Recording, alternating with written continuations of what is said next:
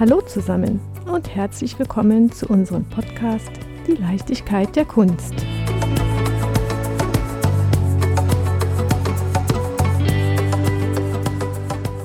Liebe Zuhörer und Zuhörerinnen, ich würde sagen, heute erfüllt sich ein kleiner Traum. Als ich vor circa einem halben, dreiviertel Jahr mit dem Podcast startete, fing ich auch an, auf Instagram aktiv zu werden. Immer auf der Suche nach Menschen, die mich inspirieren, die mich irgendwie fesseln. Und bei diesem Weg bin ich auf einen Account aufmerksam geworden mit dem spannenden Titel Mensch und Licht.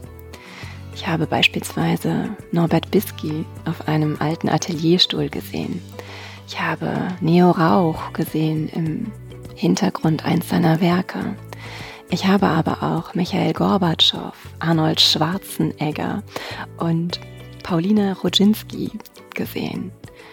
Alle sind dargestellt fernab der illustrierten Kultur, sondern sehr liebevoll, sehr zärtlich, fast schon intim und zugewandt. Und ich habe mich gedacht, was mag das für ein Mensch sein, der es schafft, Menschen, die tagtäglich so im Rampenlicht und so im Blitzlichtgewitter stehen, wer mag es schaffen, diese Menschen so darzustellen?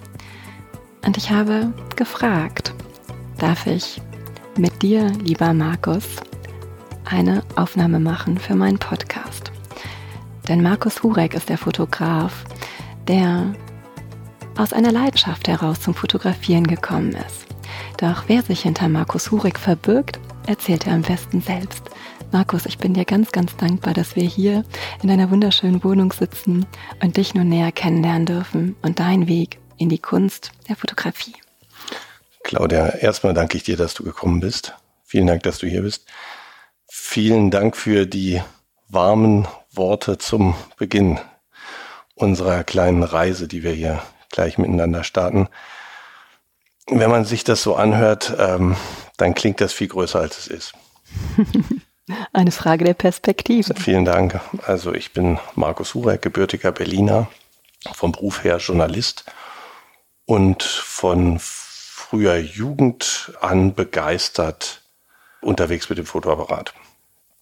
Und da kommt natürlich in der Zeit einiges zusammen und da hast du auf meinem Instagram-Account auch bist auch ganz schön weit nach unten gescrollt und hast dir Selbstverständlich. ein paar, paar Bilder angeschaut, die schon uralt sind. Ja, wie gesagt, vielen Dank, dass ich dich empfangen darf. Dein Podcast heißt Die Leichtigkeit der Kunst. Als du vor einem halben Jahr angefragt hast, habe ich mich offen gesagt gefragt, also Leichtigkeit klar, aber was hat das, was ich mache, mit Kunst zu tun? Es ist doch eigentlich Journalismus. Aber lass es beginnen. Wie bist du zum Fotografieren gekommen? Es war immer ein Hobby. Es war immer eine Leidenschaft. Ich habe als kleiner Junge einen Bekannten meiner Eltern sehr bewundert, einen wirklich wunderbaren Fotografen aus Bremen, der in seiner Dunkelkammer das gesamte Handwerk beherrschte und äh, mir das auch im Ansatz bei unseren Besuchen in Bremen gezeigt hat. Ich habe es dann selbst ausprobiert als Schüler, habe im Alter von zehn oder zwölf Jahren meinen ersten Fotoapparat zu Weihnachten bekommen, habe dann mir nach und nach als Schüler eine Dunkelkammer eingerichtet in der elterlichen Wohnung. Die haben sich bestimmt gefreut. Ja, das, das, ist ein, das ist ein Bad mit Fenster. Das Fenster muss also erstmal geschwärzt werden. Damals mit viel, mit mehreren Lagen Handtüchern und wie man das so, so macht, um so einen Raum dunkel zu machen. Und da wir zu viert in der Wohnung gelebt haben und nur dieses eine Bad hatten, passierte es nicht nur einmal, dass also während ich unter dem Rotlicht gefummelt habe, die Tür aufging und jemand sagte, oh, ich muss ganz dringend mal Nein. auf die Toilette. Ja, also das ähm, sind aber, glaube ich, die Friktionen, die viele, die in der Zeit so das ausprobiert haben zu Hause, die das kennen. Also andere hatten dann das Glück eines Kellers. Ich weiß, dass wir dann während meiner Zeit als Konfirmanden äh, in der Kirche Unterschlupf gefunden haben. Da gab es einen Kellerraum, in dem wir dann vergrößern konnten. Und ja, das hat Spaß gemacht, aber das hat ehrlich gesagt ein gewisses Stadium der, der Liebhaberei deshalb nicht überschritten, weil ich handwerklich dann doch nicht in der Lage war, so tolle Abzüge zu machen, wie ich das bei anderen gesehen habe. Und dann war irgendwann die Schule vorbei und dann habe ich angefangen zu studieren und dann war das Thema Fotografie in dieser Form, also Filme selbst entwickeln und vergrößern, das war dann vorbei. Also habe ich dann natürlich bei Urlauben und Reisen den Diafilm eingelegt oder, oder halt Farbabzüge gemacht und dann auch einfach in der Drogerie abgegeben und nach einer Woche wiederbekommen. Dann habe ich erstmal mein Studium fertig gemacht, in der Zeit wirklich nur im Urlaub äh, Fotos gemacht und habe dann mir überlegt, du möchtest eigentlich gar nicht Jurist werden. Ich hatte Jura studiert und habe dann gedacht, nee, eigentlich, eigentlich möchtest du Journalist werden. Und habe mich nach dem ersten Staatsexamen bei verschiedenen Journalistenschulen beworben und bin angenommen worden von der Axel Springer Journalistenschule und habe meine Ausbildung zum Redakteur dort gemacht, bei der Bildzeitung, bei der Welt am Sonntag, bei NTV beim Fernsehen und habe in dieser Zeit das Fotografieren wiederentdeckt. Zunächst mal als Teampartner in so ganz klassischen journalistischen Rechercheteams, Texter und Fotograf, bei der Bildzeitung zum Beispiel. Und dann später auch beim Arbeiten in der Redaktion. Also wenn ich mit meinem Text fertig war oder wenn ich mit dem Fotografen zusammengearbeitet habe, wenn man zusammen aus Text und Bild dann so eine Geschichte auf Papier gezaubert hat, die dann am nächsten Tag gedruckt wurde. Das fand ich schon alles sehr faszinierend. Und in der Zeit habe ich mich dann auch selbst wieder mehr mit meinem eigenen Fotografieren beschäftigt, habe wieder selbst mehr fotografiert und habe das dann sehr intensiv wieder begonnen mit der Digitalfotografie. Ja, ich wollte gerade fragen, du hast erzählt, im Druckeriemarkt hast du die Filme abgegeben, eine Woche gewartet, bis du dann die Fotos hattest. Ehrlich gesagt kann ich mich auch noch ganz gut daran erinnern, die Spannung die Tasche aufzumachen. Schrecklich. Ja, Schrecklich. Und wie häufig dabei ganz viel Enttäuschung in der Tüte ja. ist. Ne? 36 Bilder. Also ich habe, jetzt kann ich es glaube ich gestehen, es ist die Verjährung, Verjährung ist eingetreten. Ich habe ganz häufig dann Filme ganz nach hinten sortiert. den, den Namen hatte ich eh schon unleserlich geschrieben und habe dann gedacht, okay, das wird dann vielleicht irgendwann, das wurde dann irgendwann nach ein paar Wochen aussortiert. Aber wenn ich dann in den Wochen danach nochmal so Filmtütchen abgeholt habe, dann lag immer so ganz hinten wie so eine Mahnung die alte aufgerissene oh, Tüte mit den 36 mit Nadel angefasst mit spitzen Fingern. Genau, mit mit den 36 Fehlversuchen. Ja, und das muss ich auch ganz offen sagen, diese ganze Warterei widerstrebt auch total dem, was mich an Fotografie eigentlich ja fasziniert. Dass du einen Moment festhältst, aber diesen festgehaltenen Moment dann auch gleich konsumieren kannst. Man hat sich ja dann irgendwie mit Fix Foto für irres Geld geholfen, die einem also Filme in einer Stunde dann schnell entwickelt haben. Aber das war nicht befriedigend. Also im Vergleich, zumindest rückblickend, im Vergleich zu dem, was heute möglich ist. Das erklärt auch, warum ich mit dem Aufkommen der Digitalfotografie auch wieder äh, richtig Lust bekommen habe, weil ich gedacht habe, Mensch, das ist ja großartig. Du lernst ja beim Fotografieren. Also mhm. nicht erst eine Woche später und schämst dich fürs Ergebnis, sondern du kannst das Bild machen und kannst es dir anschauen. Ja, ich denke auch, in dem Moment, wo du fotografierst, du kannst die Blende, die Weite, du kannst alles Mögliche einstellen und stellst direkt fest, ach nö, war jetzt irgendwie nicht so gelungen. Ganz genau. Ganz genau. Während wenn du eine Woche wartest, weißt du vielleicht gar nicht mehr, wie du es damals eingestellt hast. Hast du damals schon in der Spiegelreflex fotografiert? Ja. Aber oft erinnert man sich vielleicht gar nicht mehr genau an die Einstellung, die man vorgenommen hat. Und dann konnte man mit der mit dem ganzen Gedöns wieder von vorne. Ja, ja, richtig. Nein, nein, das ist, das ist wahr. Ja. Und es ist auch wirklich, wirklich vorbei. Ich habe natürlich die alten Kameras noch und manchmal nehme ich sie mir in die Hand. Es ist ja wirklich wunderschöne Feinmechanik. Und dann denke ich, ach, legst noch mal einen Film ein, vielleicht mal für die Kinder oder mit den Kindern zusammen. Ach, so richtig konnte ich mich nicht aufraffen bisher. Ich, ich bin zu ungeduldig. Ich hatte neulich, da habe ich eine alte Kamera von mir wiedergefunden. Und da war ein Film drin, ich habe den entwickelt und das war so lustig. Da waren irgendwelche Hochzeitsbilder von Freunden, die auch schon irgendwie 20 Jahre verheiratet sind. Aber in der Tat, man konnte noch etwas erkennen. Es ist jetzt vielleicht nichts für die Ewigkeit oder von künstlerischem Interesse, aber zumindest für einen Moment des Amüsements gesorgt.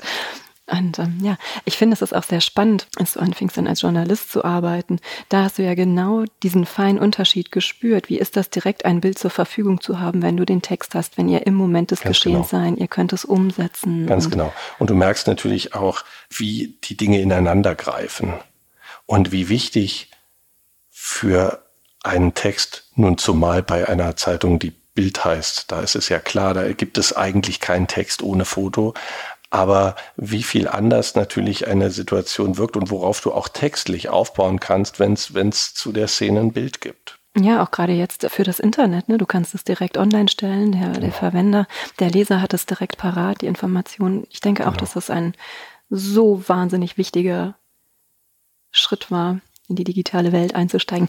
Wobei, ich weiß nicht, wie du das siehst, aber ich hätte vor hm, 25 Jahren oder wann kam das denn auf? Vor 20 Jahren, so um 2000, 2002? Ich, ich sage immer um 2000, das gab es natürlich vorher schon, aber für den, ich sage jetzt mal für Otto Normalverbraucher äh, möglich war es so in etwa ab der Jahrtausendwende. Davor war es schon sehr teuer. Ich kann mich noch an heiße Diskussionen erinnern. Nein, wir lassen nur auf Dia entwickeln und da kommt die Digitalfotografie nie ran, die Brillanz des Bildes und der ja. Moment, wenn man den ja. Dia-Projektor auspackt und hm, davon übrig geblieben ist nicht so viel. Nein, aber das hat natürlich auch damit zu tun, dass sich auch im Digitalbereich einfach so unendlich viel noch getan hat zwischen diesen Anfängen, das, was wir jetzt als die Anfänge beschreiben im Jahr 2000 und der Gegenwart.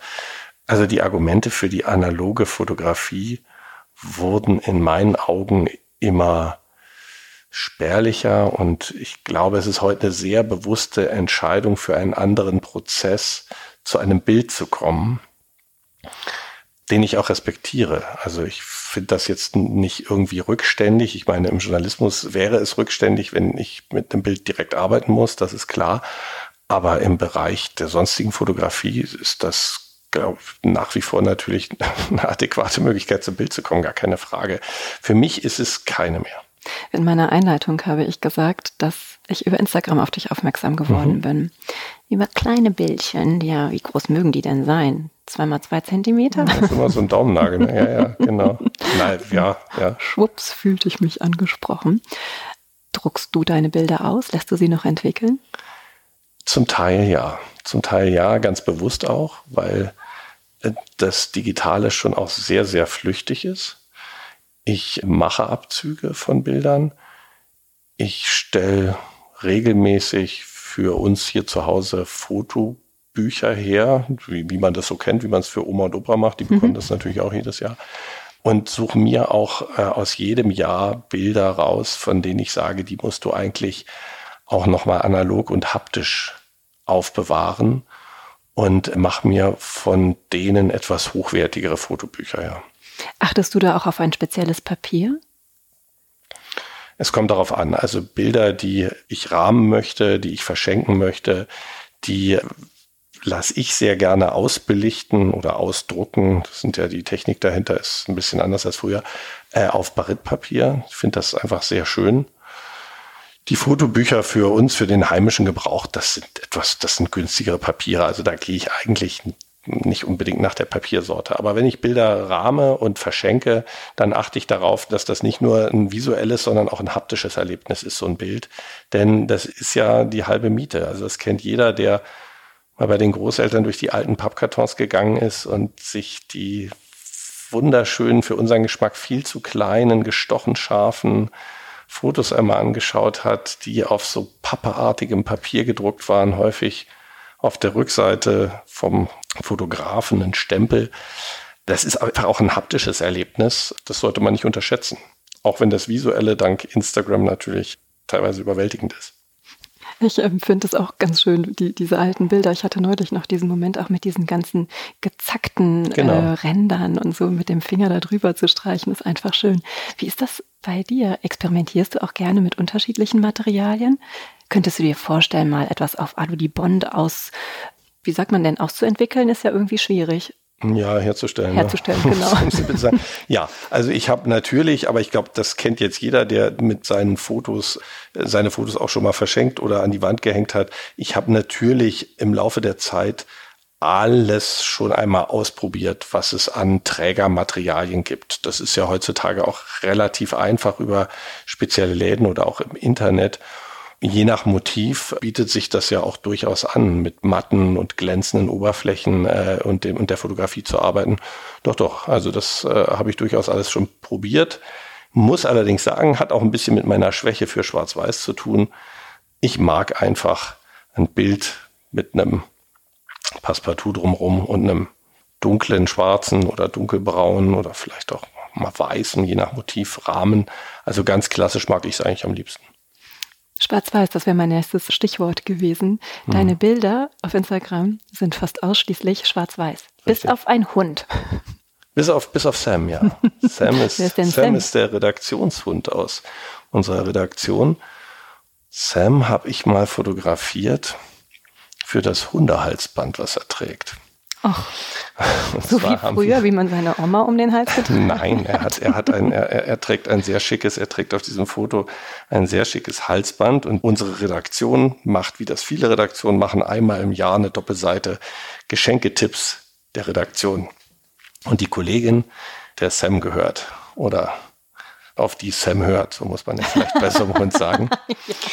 Diese Kollegin hatte halt als Empfehlung an alle Hundeliebhaber ein bestimmtes Halsband und kam zu mir und sagte, sag mal, wir wollen das präsentieren, aber nur jetzt nur das Halsband irgendwie auf schwarze Pappe zu legen, wäre doch nichts. Wollen wir nicht ein Foto von Sam machen mit diesem Halsband? Sam ist ein sehr eigener Hund. Sam ist auch ein sehr stolzer Hund, wie man auf dem Bild sieht.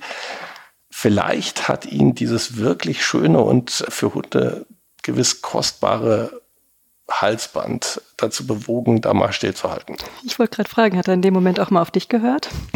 nein, nein, die, die, Kollegin stand hinter mir und hat den Hund dirigiert. Ja, da schaut er sehr stolz und äh, sehr glücklich und ich glaube, sie hat ihm dieses Halsband dann auch geschenkt, nachdem wir es den Lesern vorgestellt haben. Ja, und Sam ist so schön mit seinem struppig weiß-goldbraunen Fell den haben wir mal farbig gelassen. Aber es stimmt, ich äh, liebe Schwarz-Weiß. Das kommt aus der Zeit, wir haben ja vorhin drüber gesprochen, in der ich selbst mich versucht habe im Entwickeln. Da wäre ich nie auf die Idee gekommen, Farbe zu entwickeln. Das war ein ganz anderer Prozess, auch gar nicht so einfach machbar wie, wie das Schwarz-Weiße. Und meine ersten Fotos, die ich selbst gemacht habe, waren Schwarz-Weiß und die Fotos viele Fotos, die ich so im Kopf habe und die auch im kollektiven Gedächtnis sind, sind schwarz-weiß. Ich finde es eine wunderbare Ausdrucksmöglichkeit. Sie reduziert natürlich, aber im besten Fall reduziert sie aufs Wesentliche. Da es aber auch eine farbige Welt gibt und wir in einer farbigen Welt leben und auch ich äh, farbig sehe, gibt es auch einen Account mit er hat farbigen Fotos. Pulli an und eine schwarze Brille. Das stimmt. Ich habe jetzt einen schwarzen Pulli an, ja. Ähm, aber, aber und ich ein schwarzes Kleid. Also eben. eben also sind, wir sind hier komplett und einen weißen Kragen. Wir sind schwarz-weiß gekleidet. Nein, aber da ich natürlich auch farbig sehe, gibt es auch einen äh, Farbaccount auf Instagram, der hat viel weniger Follower, weil ich glaube, dass man die Begeisterung, die ich für Schwarz-Weiß-Fotografie habe, dass man die gerne teilt. Du hast einen Farbaccount, also ich habe ja Mensch und Licht gefunden und ich habe Twitter-Kunst gefunden. Ja, den zweiten wollten wir jetzt gar nicht nennen. Äh, ich habe noch Mensch und Licht Color, genau. Ach, guck Weil es ja, weil es ja doch schon vorkommt, ne? ja. Weil es ja doch schon vorkommt, dass man farbige Bilder, dass man farbige Bilder hat, den kannst du dir ja einmal anschauen. Der sieht etwas anders aus und hat deshalb auch zu Recht nicht so viele Follower. Ich werde ihn mir anschauen und ich werde ein weiterer Follower werden. Da bin okay. ich mir ganz sicher. Herzlich willkommen. Mensch und Licht. Da müssen wir auf jeden Fall drüber sprechen. Denn ja. Meine Frage wäre gewesen, was fotografierst du eigentlich gerne? Welche Motive magst du gerne? Ja, das gibt der Name schon her. Ne? Am allerliebsten natürlich, hätte ich jetzt fast gesagt, Menschen. Ja, aber jetzt wollen wir erstmal erstmal über den Namen sprechen. Mensch und Licht heißt dieser Account, weil auch als ich mich für Instagram interessiert habe, nicht mehr alle Namen da waren. Ja, also äh, Namen, die vielleicht noch naheliegender gewesen wären, keine Ahnung, gab es nicht, weiß gar nicht mehr. Und dann habe ich mir überlegt, da, da fängt man dann irgendwann, wenn man merkt, dass also alle Namen, die man sich so gedacht hatte, weg sind, dann, dann überlegt man sich ja, was macht eigentlich das aus, was du da machst? Und habe ich mir gedacht, also Menschen, Fotos, Menschen, hm, naja, Mensch und Licht war jedenfalls noch frei, so profan ist das. Und Mensch und Licht sind im Grunde auch die beiden Zutaten, die man braucht für ein Porträt. Ich brauche einen Menschen und ich brauche Licht. Dieses Licht muss nicht immer gerichtetes Licht sein. Dieses Licht muss nicht immer Studiolicht sein. Es muss auch gar nicht immer viel Licht da sein, sondern es ist einfach, das sagt schon das Wort Fotografie von seiner Herkunft her, es ist einfach Bedingung dafür, dass ein Bild entsteht. Und insofern würde ich bei dem Namen, wenn wir ihn uns schon so genau, habe ich mir noch nie angeschaut, aber wenn wir uns jetzt so genau anschauen, würde ich den ersten Teil doch eher betont wissen wollen als den zweiten. Mensch und Licht. Genau. Ich werde das mal versuchen, ordentlich zu sprechen. Mensch und Licht. Wir müssen das, wir müssen das gar nicht so besprechen. Das sind halt Fotos. Ich habe da einfach Spaß dran. Also so wie du Foto, habe ich Sprache. Ich merke schon, ich merke schon. Ja. Also Mensch und Licht. Ja, Mensch genau. und Licht, genau. Wie schaffst du es, die Menschen so abzuholen in diesen besonderen Momenten? Ich erinnere mich an ein Bild von Angela Merkel.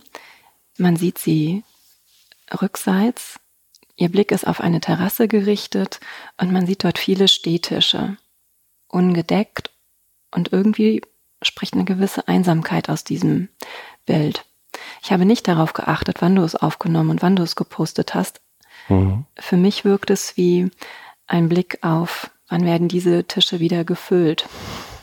Wer wird drumherum stehen? Das ist hübsch, das ist hübsch. Und das zeigt auch, und das zeigt auch, dass ein Bild immer einen Kontext hat oder einen Kontext braucht oder unterschiedlich wirkt in verschiedenen Kontexten. Dieses Bild ist entstanden vor drei Jahren im Sommer bei einem Empfang im Bundeskanzleramt, bei dem die Staatsministerin Dorothee Bär Modeschaffende, ich glaube im Rahmen der Fashion Week, eingeladen hat eine ganz interessante, ganz illustre Runde und mich gefragt hatte, ob ich äh, Lust hatte, dabei zu sein und mir auch gestattet hatte, Fotos zu machen. Ihre Überraschung für die Gäste war ein kurzer Besuch von Angela Merkel. Das heißt, während man also in Grüppchen rumstand und plapperte, wurde es auf einmal ganz still und äh, Frau Beer freute sich, dass die Bundeskanzlerin dazu stößt. Und dann gab es ein Gruppenfoto und dann sagte irgendjemand, lasst uns doch noch rausgehen auf die Terrasse. Und die Bundeskanzlerin ging halt vor. Und in dem Moment ist dieses Bild entstanden. Eigentlich ganz profan. Es stimmt, draußen waren die Städtische inzwischen abgedeckt, weil Wind aufgekommen war. Vorher hatte es draußen Stehempfang gegeben. Und da standen jetzt ein paar Tische vereinzelt rum, das stimmt. Mich selbst hat an dem Bild viel mehr fasziniert die, die große graue Wand, an der sie da vorbeiläuft, die so ein ja, so ein ganz, ganz interessantes Licht einfach auf die Szene geworfen hat. Ich habe das Bild jetzt nochmal hochgeladen, aber der Gedanke, den du hast, also da geht jemand und schaut auf leere Tische, die sich hoffentlich bald wieder decken oder gedeckt werden, den hatte ich nicht, das ist aber ein hübscher Gedanke. Es ist eigentlich, ja, eigentlich fast eher ein Abschiedsbild, nicht? Sie geht aus dem Bild so raus. Und ich mag es einfach gern. Mhm. Mich hat das auch angesprochen. Darf ich einmal fragen, wenn du Bilder von Politikern aufnimmst und diese auch veröffentlichst, brauchst du da eine spezielle Genehmigung? Also häufig mache ich Bilder bei öffentlichen Terminen, bei denen ich als Journalist zugelassen bin. Da ist das kein Problem. In Porträtsitzungen ist das auch kein Problem. Grundsätzlich sind das natürlich häufig Personen, der Zeitgeschichte, wie das juristisch heißt, bei denen das Abbilden in nicht eindeutig privaten Situationen, also in Abgrenzung zu Paparazzi-Geschichten gestattet ist. Im allerbesten Fall hat man natürlich das Einverständnis.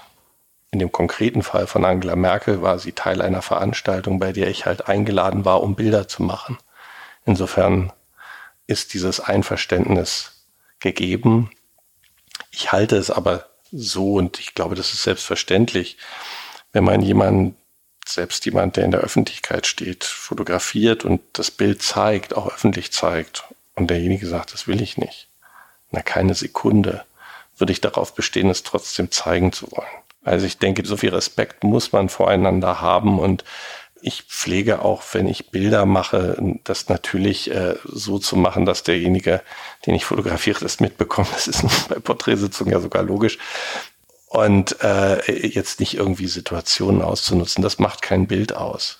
Und ich finde, genau das liest man in deinen Bildern. Es ein ganz sensibler Moment ist, voller Vertrauen und dann gleichzeitig das Gefühl, dass der Porträtierte gar nicht mitbekommt, dass du ihn porträtierst. Beispiel das Bild von Katja Riemann. Sie lacht und sie schaut irgendwie in Richtung Himmel. Ja, da habe ich sie auch nicht porträtiert, sondern beobachtet. Also ich glaube, da muss man auch unterscheiden. Also was, was ist ein Porträt, was ist eine Beobachtung? Also ich glaube, die allermeisten Bilder und das ist dann vielleicht auch der gemeinsame Nenner mhm. fast aller Bilder, die du da siehst, ist Journalismus. Ist eben das Beobachten einer Szene. Und wenn du sagst, dass dir das den Menschen nahe bringt, dann ist das ein großes Lob. Aber dann ist das etwas, das hat dir gegeben, das habe ich mir aber genommen in dem Moment. Das ist etwas, äh, das ist ja nicht gespielt, sondern es ist beobachtet, es ist gesehen. Und das ist dann vielleicht der Unterschied zu, zu gestellten Bildern. Es gibt wahnsinnig, wahnsinnig schöne Fotografien, gestellte Fotografien. Das ist natürlich die allermeisten. Fotografien sind mehr oder minder gestellt. Das kann ich gar nicht so gut. Also ich glaube, wenn ich das Lob annehmen darf, dass du, dass du eingangs ausgesprochen hast, dann würde ich es gerne als ein Lob verstanden wissen für vielleicht für eine Beobachtungsgabe. Also dafür einen bestimmten Moment zu sehen.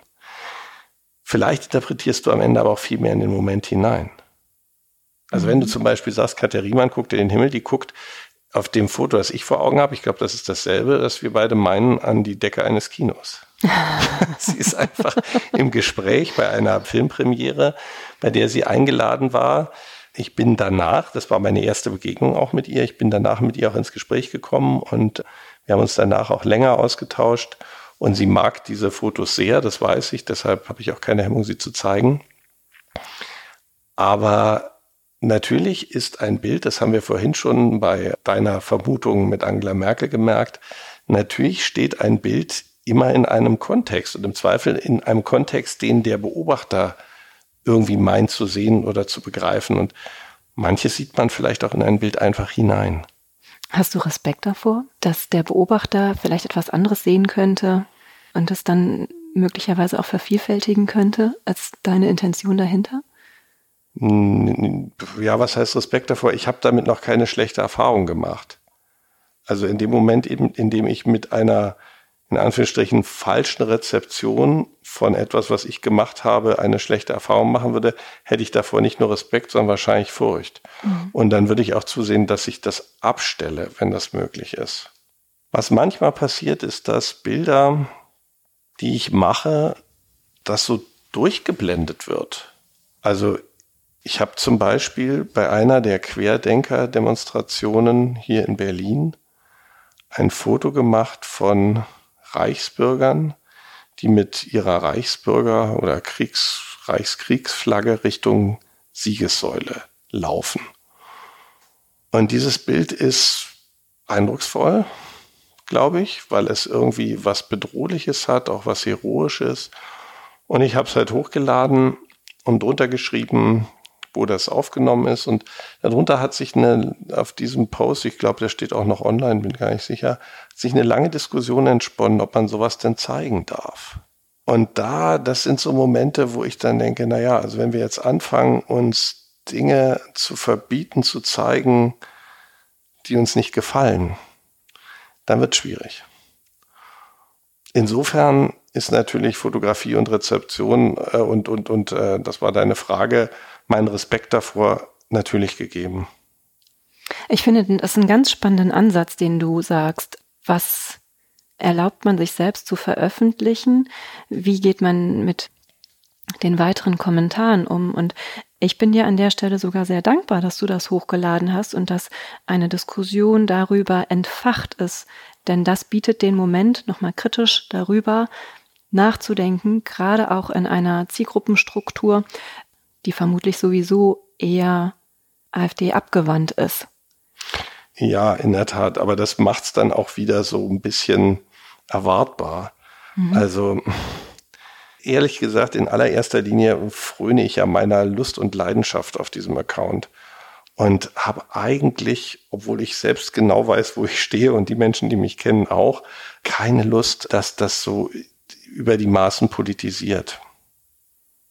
Wie bist du eigentlich dazu gekommen, Mensch und Licht ins Leben zu rufen? Ich fand Instagram von Beginn an oder sehr früh, von Beginn an nicht, aber sehr früh schon sehr spannend. Ganz am Anfang habe ich gedacht, da fotografieren Menschen ihr Essen. Das finde ich komisch. ja, das, das, das, das, das brauche ich nicht. Ich habe doch gar keinen Hunger. ne, ja, und, und nee, also das fand ich merkwürdig und oder auch die Fitnessfraktion, die sich also gegenseitig im, im, im äh, Badeanzug oder in der Badehose fotografieren, das war jetzt auch nicht meins. Urlaub?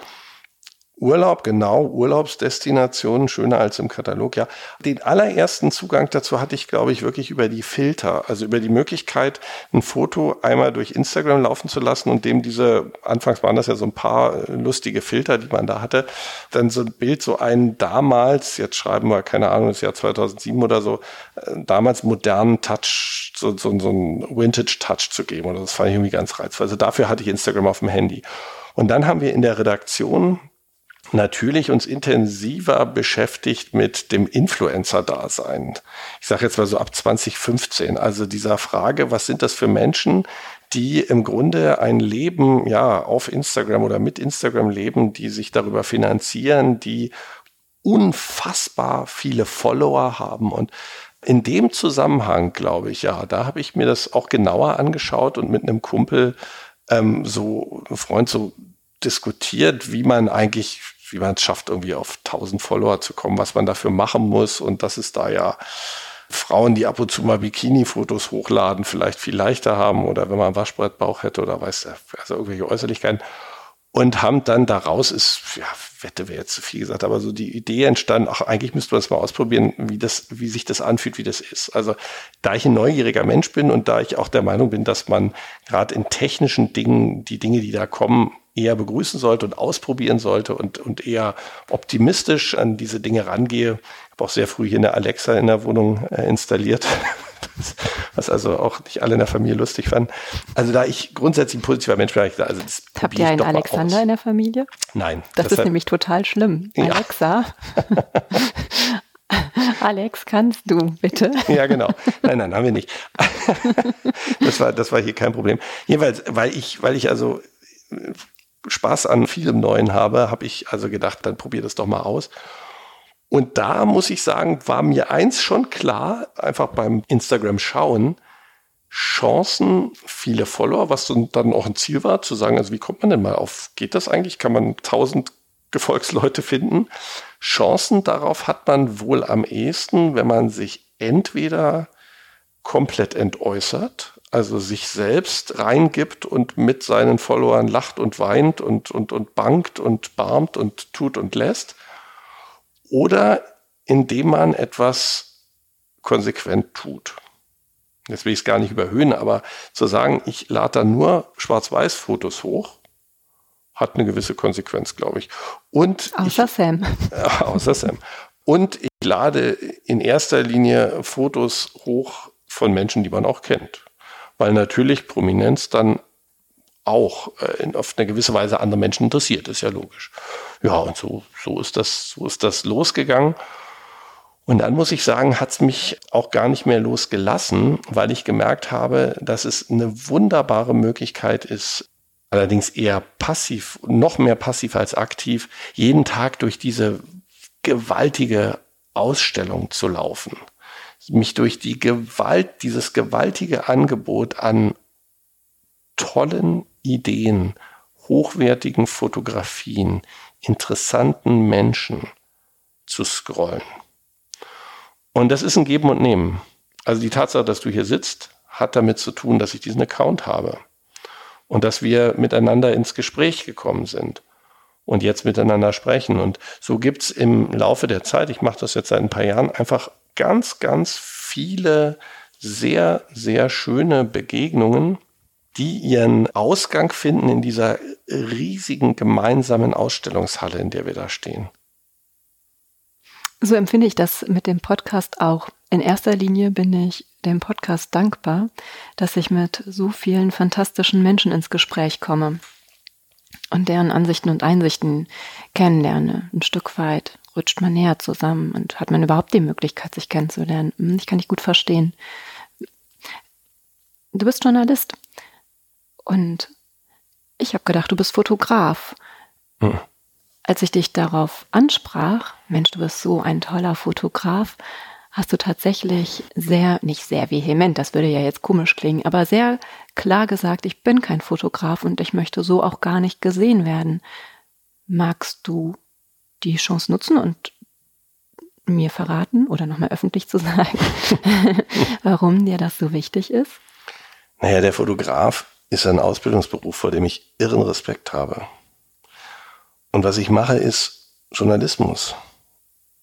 Mit dem Stift genauso wie mit dem Fotoapparat. Und wenn ich so schön fragen könnte wie du, vielleicht auch mit dem Mikrofon, es ist für mich eine journalistische Ausdrucksform. Und logisch, Fotograf ist, ist der Begriff für, für all die, die im Bild stehen und eine Kamera in der Hand halten. Das ist mir klar. Aber ich lehne es ab aus Respekt vor Fotografen und muss mich ja selbst auch gar nicht benennen. Also ich bin Journalist, das bin ich wirklich mit Haut und Haar und ja, an der Stelle vielleicht Fotojournalist. Könntest du dir vorstellen, auch mal eine Ausstellung zu machen? Wenn sich Menschen vorstellen könnten, sich das, was ich mache, auch an der Wand anzuschauen, ja. Ja, kann ich. Dann mache ich eine für dich. Dankeschön. Also äh, es, äh, du, du, fragst da etwas, es, in der Tat kann ich mir das natürlich vorstellen. Da müssen immer die, die Rahmenbedingungen stimmen. Das hat auch etwas äh, mit der Frage zu tun, wie, wie, wie sehe ich mich selbst? Und ähm, ich bin kein Mensch, der seine Bilder in einer Ausstellungshalle sieht, aber wenn es einen Rahmen gibt, den ich für angemessen halte und den ich irgendwie nett finde, es gibt ähm, momentan, das ist in Vorbereitung, ganz im Süden von Deutschland eine, das ist eine alte Jugendstilapotheke, in der es so eine Mischung gibt aus Geschäft und Galerie. Das ist ein ganz spannendes Konzept, in dem man auch, wenn nicht Corona ist, auch eine Kleinigkeit essen kann. Und die haben mich angefragt und da haben wir gemeinsam eine kleine, ach, Ausstellung ist so ein großes Wort, aber doch eine kleine äh, Schau von, ich glaube, 30 Bildern von mir organisiert, die wir jetzt, wenn sich die Inzidenz freundlicher verhält, vielleicht irgendwann dann auch eröffnen werden im Frühjahr oder im Sommer, um die Frage zu beantworten, na klar, wenn der Rahmen stimmt und wenn ich das Gefühl habe, das passt alles zueinander, dann ja. Ich habe ja eben was angesprochen, was ich gar nicht ansprechen darf. Die Twitter-Kunst. Ich weiß also, dass du auch, außer mit der Kamera, mit Stift und Papier umgehen kannst und nicht nur, um da Worte drauf zu schreiben, sondern auch um Zeichnungen anzufertigen. Wenn du dir vorstellst, eine Ausstellung zu machen, wie würdest du die Ausstellung kuratieren? Würdest du dort rein deine Fotografien zur Verfügung stellen? Oder würdest du vielleicht auch handwerklich Geschaffenes in den Rahmen bringen? Also ich würde ganz sicher niemals die Zeichnungen da zeigen, von denen ja niemand etwas wüsste, wenn du das nicht verraten hättest. ich bin eine Hexe. Das sind, das, das habe ich nicht gesagt. Ähm, das sind erweiterte äh, Telefonkritzeleien, die ich ganz anonym, äh, ganz anonym hochlade. Da ist also, wirst du meinen Namen eigentlich nicht finden, aber da du geschickt bist, äh, ist dir aufgefallen, dass das, dass das doch nur der Markus sein kann. Aber das ist ein ganz anderes, das ist ein ganz anderes Thema. Das ist eine kleine Leidenschaft, die ja viele haben und zu der man, glaube ich, als junger Mensch mehr steht als als Alter, dass man so sich selbst gut entspannt, wenn man so ein bisschen malt und zeichnet oder man ein Aquarell macht oder eine Federzeichnung. Aber das ist alles wirklich gar nicht der Rede wert. Dafür verbrauchen wir jetzt schon viel zu viele Minuten deiner wertvollen Zeit. Das ist nicht meine wertvolle Zeit. Ich bin ja so dankbar, dass wir hier sind. Die Frage nach dem Kuratieren würde ich gerne nochmal aufgreifen. Du fotografierst oder zumindest auf Mensch und Licht sehen wir sehr viel Prominenz. Mhm. Ich könnte mir vorstellen, dass du vielleicht auch Landschaften fotografierst, vielleicht auch Tiere. Wie kuratierst du deine Ausstellung? Was würdest du darstellen? Würdest du rein politische Köpfe darstellen? Würdest du vielleicht auch aus dem Showbiz Menschen hinzunehmen? Das ist ja jetzt theoretisch. Und auch da müsste man sich überlegen, wie, wie der Rahmen einer solchen Ausstellung aussieht. Ich sag dir auch ganz ehrlich, Claudia, ich habe wirklich Respekt davor. Du kennst über deinen Podcast so viele hochtalentierte Kuratoren. Du fragst mich jetzt etwas. Ich halte das Kuratieren für eine Kunst an sich oder für etwas, was man wirklich was Menschen wirklich sehr gut können, wenn sie Erfahrung damit haben. Deshalb wäre das schon mal für mich jetzt ein sehr großes Wort. Also wenn ich selbst Bilder von mir zusammenstellen sollte, weil du sagst, Mensch, lass uns die bei mir zu Hause oder in meiner Kneipe an die Wand hängen, dann würde ich wahrscheinlich eine Kombination wählen aus äh, Gesicht und Landschaft. Ich finde das ganz spannend. Du sagst, ich möchte nicht als Fotograf wahrgenommen werden. Ich möchte nicht als Kurator wahrgenommen werden. Und doch gibt es Menschen wie mich, die sagen, oh, ich finde, du kannst das, das hat auf mich eine fesselnde Wirkung und ich möchte gerne, gerne mehr davon sehen. Mhm. Ähm, ich glaube, dass ich da jetzt nicht so allein auf der Welt bin mit meiner Meinung. Ich fühle mich aber in deinem Denken sehr, sehr verstanden. Denn als damals die Idee aufkam, Claudia, mach einen Podcast, da kann ich doch gar nicht. Also. Mhm.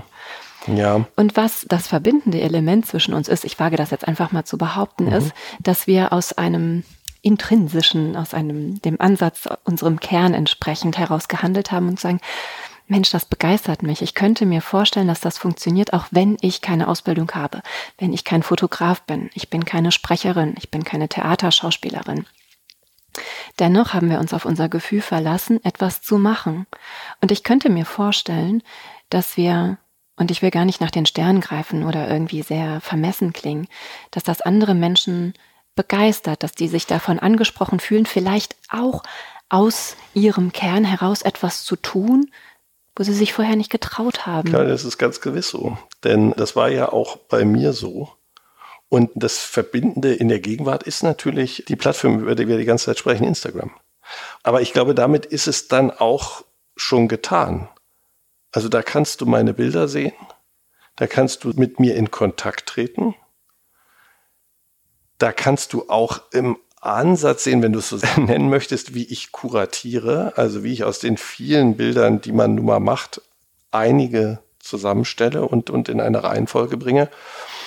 Insofern ja, ja, ja. Das mhm. ist aber alles da. Ja, ich finde das so einen schönen, mutmachenden Ansatz. Ich möchte so gerne alle Leute aufrufen und sagen, Mensch, wenn ihr spürt, in euch steckt etwas drin und ihr fühlt euch aber vielleicht gehemmt, macht das einfach, probiert das mal aus. Ja, und das genieße ich auch sehr, denn das ist natürlich etwas, das verdanken wir natürlich der Digitalisierung und den an anderer Stelle zu oft zu Recht kritisierten sozialen Medien, dass sie hier in dem Speziellen, in dieser kleinen Nische, Menschen natürlich zusammenbringen mit ähnlichen Neigungen, mit ähnlichem Geschmack, mit ähnlicher Lust auf ihr Hobby und mit, mit äh, ähnlicher Freude daran, sich im Kleinen zu entäußern. Aber der Schritt ist natürlich ein großer von, von der Plattform an die Wand. Klar kann man den wagen und wage ich den auch, wenn sich das ergibt. Aber ich finde das schon sehr, sehr befriedigend, dass wir alle in dieser gewaltigen Ausstellungshalle beieinander stehen und bewundern können und ein Klick äh, neben wirklich großartigen Dingen hängen und uns aufeinander aufmerksam machen können oder, oder äh, sehen können, was da, was da sonst noch so läuft. Also ich, ich mag es einfach wahnsinnig gern. Du hast doch eben gesagt, naja, eine Art Wette. Wie schafft man es, auf 1000 Follower zu kommen? Wie schnell bist du auf 1000 Follower gekommen? Weißt du das noch? Nee, aber ich glaube, das ging relativ schnell. Ich glaube, das ging relativ schnell, aber ich hatte keine Erfahrung. Ich hatte keine Erfahrung und ich weiß auch, ich kenne auch so richtig dahinter nicht die Algorithmen und die Technik. Also ich habe manchmal das Gefühl, huch, das ist jetzt wieder, das ist aber ganz schön gewachsen und dann passiert da wochenlang nichts. Ich schau da jetzt aber auch nicht täglich drauf. Ich glaube, das darf man auch nicht. Ich glaube, dann wird es zu einer Art Sucht. Ja, und dann macht man Dinge, damit man vermeintlich Erfolg hat das System äh, animiert einen natürlich auch ständig drauf zu schauen und, und auch immer mal wieder was Neues zu posten. Und dazu hat man ja auch Lust, weil es auch Follower gibt, die sich darüber freuen. Also klar, schon auch ein Zeitfresser. Aber ein mhm, schöner. Mhm, Finde ich auch. Wie ist das Gefühl für dich? Du hast jetzt nicht nur 1000, sondern ich glaube, du bist schon bei 7000 oder so. Mhm. Dass du denkst, oh wow, das hätte ich gar nicht gedacht. Nee, also, nee, wow, denke ich bei Menschen, die 300.000 Follower haben oder eine Million, also irgendwelchen Fußballspielern, da denke ich, wow, Es zeigt, glaube ich, nur, dass dieses Netzwerk wirklich, wirklich weit verbreitet ist. Sind auch internationale Abonnenten dabei? Weißt du das? Das weiß ich nicht. Nee, man sieht ja, ich weiß jetzt nicht, wie viel, wie viel äh, unserer Hörer jetzt auch Instagram nutzen, aber ich habe das Gefühl, man hat so eine, so eine kleine Gruppe von Menschen, die einen so begleiten. Das ist eine Gruppe, von der ich auch nicht das Gefühl habe, dass sie jetzt über die zwei, drei Jahre gewaltig gewachsen wäre. Das sind Menschen, die gerne kommentieren, die einmal was zuschicken, mit dem man so eine, naja, so eine digitale Bekanntschaft pflegt. Das ist eigentlich relativ früh entstanden und das ist bis heute. Und das ist dann für mich auch der Wert, den es hat, offen gestanden und nicht, ob das jetzt fünf oder siebentausend Follower sind. Ich finde das auch schön. Mir wird manchmal vorgeschlagen, Mensch, ich kenne ein schönes Museum oder ich kenne einen Künstler, der gerne vorgestellt werden würde. Über diesen Input freue ich mich immer besonders und denke, nur so kann es funktionieren. Also dieser Input macht mir Freude und Angst. Wieso Angst? Weil ich mich manchmal frage, was dahinter für Wissen über mich steckt, wenn mir der Algorithmus bestimmte Menschen vorschlägt. Also ich weiß, dass mir irgendwann mal eine Klassenkameradin vorgeschlagen wurde, mit der ich in der siebten und achten Klasse auf der Schule war. Ach. Wüsste ich jetzt nicht, dass sie noch in irgendeinem Adressbuch von mir stünde, was ich irgendwo hochgeladen habe. Ich wüsste auch nicht, dass ich sie jemals gegoogelt hätte. Es kann der nackte Zufall sein. Ja. Aber das sind so Momente, wo ich dann doch ein bisschen grübel und denke, na ja, da scheint es doch noch ein Zimmer oben drüber zu geben, wo ja. einer drin sitzt und sich das alles anschaut. Und ich hatte eigentlich gemeint, dass oft schreiben mir Abonnenten, Mensch, schau dir mal das Museum an oder schau dir mal den Künstler an. Ach so, ja mhm. gut. Das, Entschuldigung, ich dachte jetzt, du meinst die automatisierten Empfehlungen, wie ja, man spannend, folgen soll. Ist, mhm. ähm, darauf bezog ich mich jetzt.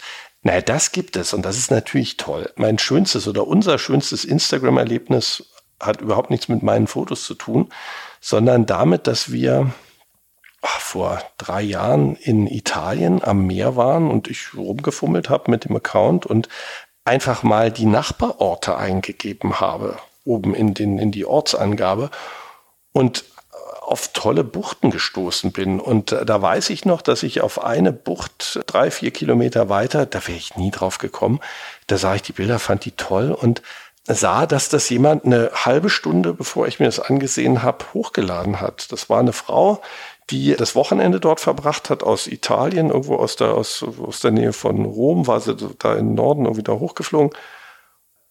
Die habe ich dann angeschrieben und die hat uns ein super Restaurant empfohlen. Also das ist halt, das ist so ein, so ein, so ein netter Effekt und da, da verdient so ein, so ein Medium auch soziales Medium genannt zu sein. Das ist ja Wahnsinn. Also äh, das, wie, wie, wie sonst, äh, gut, aber das ist eine Vernetzung, die wir inzwischen kennen. Wenn man sie dann mal so erlebt, erwärmt einen das noch zusätzlich für die Idee. Und ich bin Instagram sehr, sehr dankbar für unsere Vernetzung und dass wir hier so ein spannendes Gespräch geführt haben über Menschen, die vor einem halben Jahr wussten, gar nicht wussten, dass es sie so gibt. Dass wir zusammengefunden haben. Ja, dass du mir so viele Einsichten geschenkt hast über deine Ansätze und deine Art. Ich bin dir sehr, sehr dankbar, lieber Markus. Und freue mich sehr. Claudia, ich danke dir herzlich für die Zeit, die du dir genommen hast. Ich freue mich, dass wir die Leidenschaft für Instagram teilen. Das wird vielleicht noch ein Weilchen so bleiben. Und äh, ja, danke dir einfach ganz herzlich für die Zeit. Ich danke dir.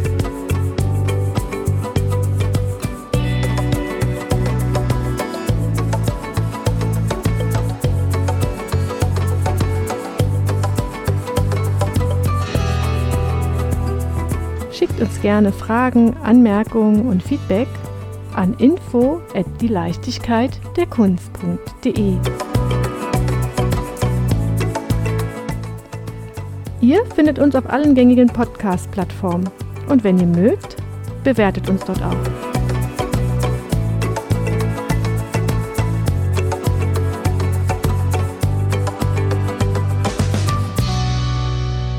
Sie hörten eine Produktion des Podcaststudio.nrw.